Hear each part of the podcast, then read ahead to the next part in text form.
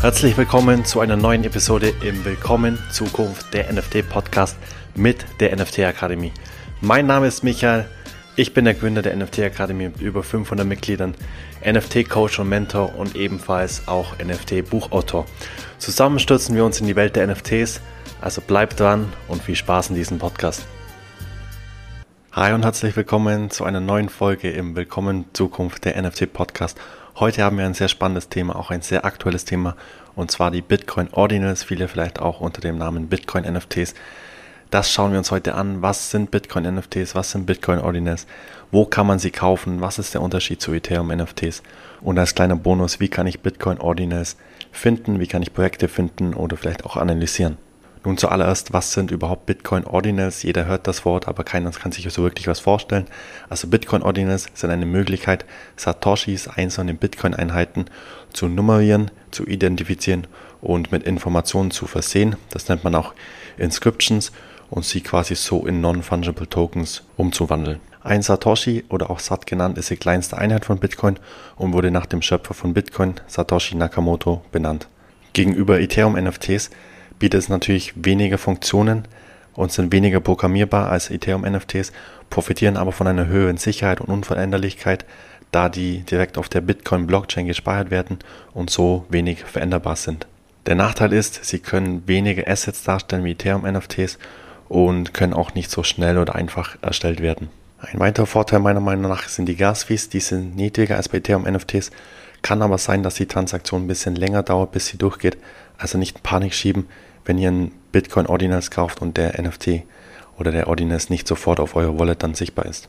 Ja, wir erleben gerade einen wichtigen Hype um die Bitcoin Ordinals. Also spätestens, wenn ihr auf Social Media aktiv seid, da werdet ihr quasi bombardiert von neuen Meldungen aktuell. Wir hatten damals schon im März so einen kleinen Hype um die Bitcoin Ordinals, ist dann wieder ein bisschen abgeflacht und in die Vergessenheit geraten und jetzt aktuell seit einem Monat, seit der letzten Woche, haben wir einen richtigen Boom. Das heißt, die Einschreibung Inscriptions von den Bitcoin Ordinals ist von 0 auf 8 Millionen gestiegen. Also im Dezember hatten wir noch null Einschreibungen. Jetzt Ende Mai haben wir schon über 8 Millionen mit einem ganz klaren Trend, dass sich das noch weiter erhöhen wird. Das heißt, es lohnt sich auf jeden Fall, sich damit jetzt zu beschäftigen, jetzt schon mal eine Wallet anzulegen, schon mal das erste Guthaben aufzuladen und dann den ein oder anderen Bitcoin Ordinals vielleicht auf dem Marketplace dann zu erwerben. Wie das alles funktioniert, das sage ich euch jetzt. Zuallererst braucht ihr erstmal eine Wallet. Es gibt drei bekannte Anbieter. Eine nennt sich Xverse App, eine nennt sich unisat.io und eine wallet.io.so. Ich poste die ganzen Links zu den Wallets in den Show Notes, also schaut euch einfach die Show Notes an, auch zu den Marketplaces. Die bekannteste Wallet, was von meisten empfohlen wird, ist Xverse App. Könnt ihr einfach mal installieren, auch als Chrome Extension hinheften, sodass ihr die immer dann einsatzbereit habt, solltet ihr mal einen spannenden Bitcoin Ordinals finden, sodass ihr dann auch gleich kaufen könnt.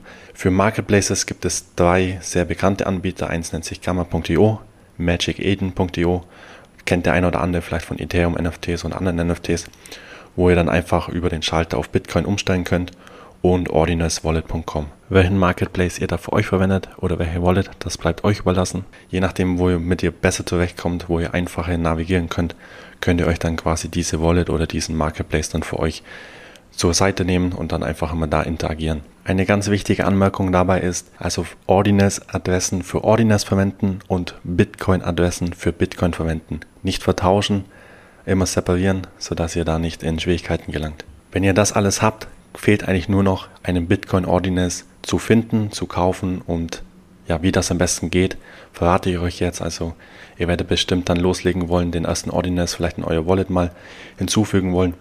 Da würde ich euch empfehlen, geht einfach auf Twitter, fügt einfach Keywords oder Suchbegriffe wie BRC-20 Mint, Ordinance, Whitelist, Bitcoin NFT, was euch immer da auch einfällt in Bezug zu Bitcoin Ordinance. Seid da auch gerne kreativ. Schaut dann einfach nach den Projekten Ausschau. Natürlich leben die Bitcoin Ordinance aktuell sehr, sehr viel vom Hype, also nicht so wie bei Ethereum-Projekten aktuell, wo es viel mehr primär um die Roadmap geht oder um das Team. Bei den Bitcoin Ordinals ist der Hype gerade ausschlaggebend. Das heißt, es werden auch sehr, sehr viele Scam-Projekte auf dem Markt sein oder sehr, sehr viele Copy-Pasta-Projekte, also Ethereum-Projekte, die erfolgreich waren, wie zum Beispiel CryptoPunks, Board Apes, werden natürlich eins zu eins auf die Ordinals übertragen. Da könnt ihr natürlich vom Hype profitieren, aber immer mit Achtung zu genießen. Also lasst euch da auch nicht verleiten von dem FOMO oder von dem Hype, Schaut euch erstmal die NFT-Projekte an oder die Bitcoin Ordinance von der Seitenlinie. Schaut vielleicht, okay, erstmal, wie funktioniert das ganze Game, bevor ich da wirklich auch investieren würde.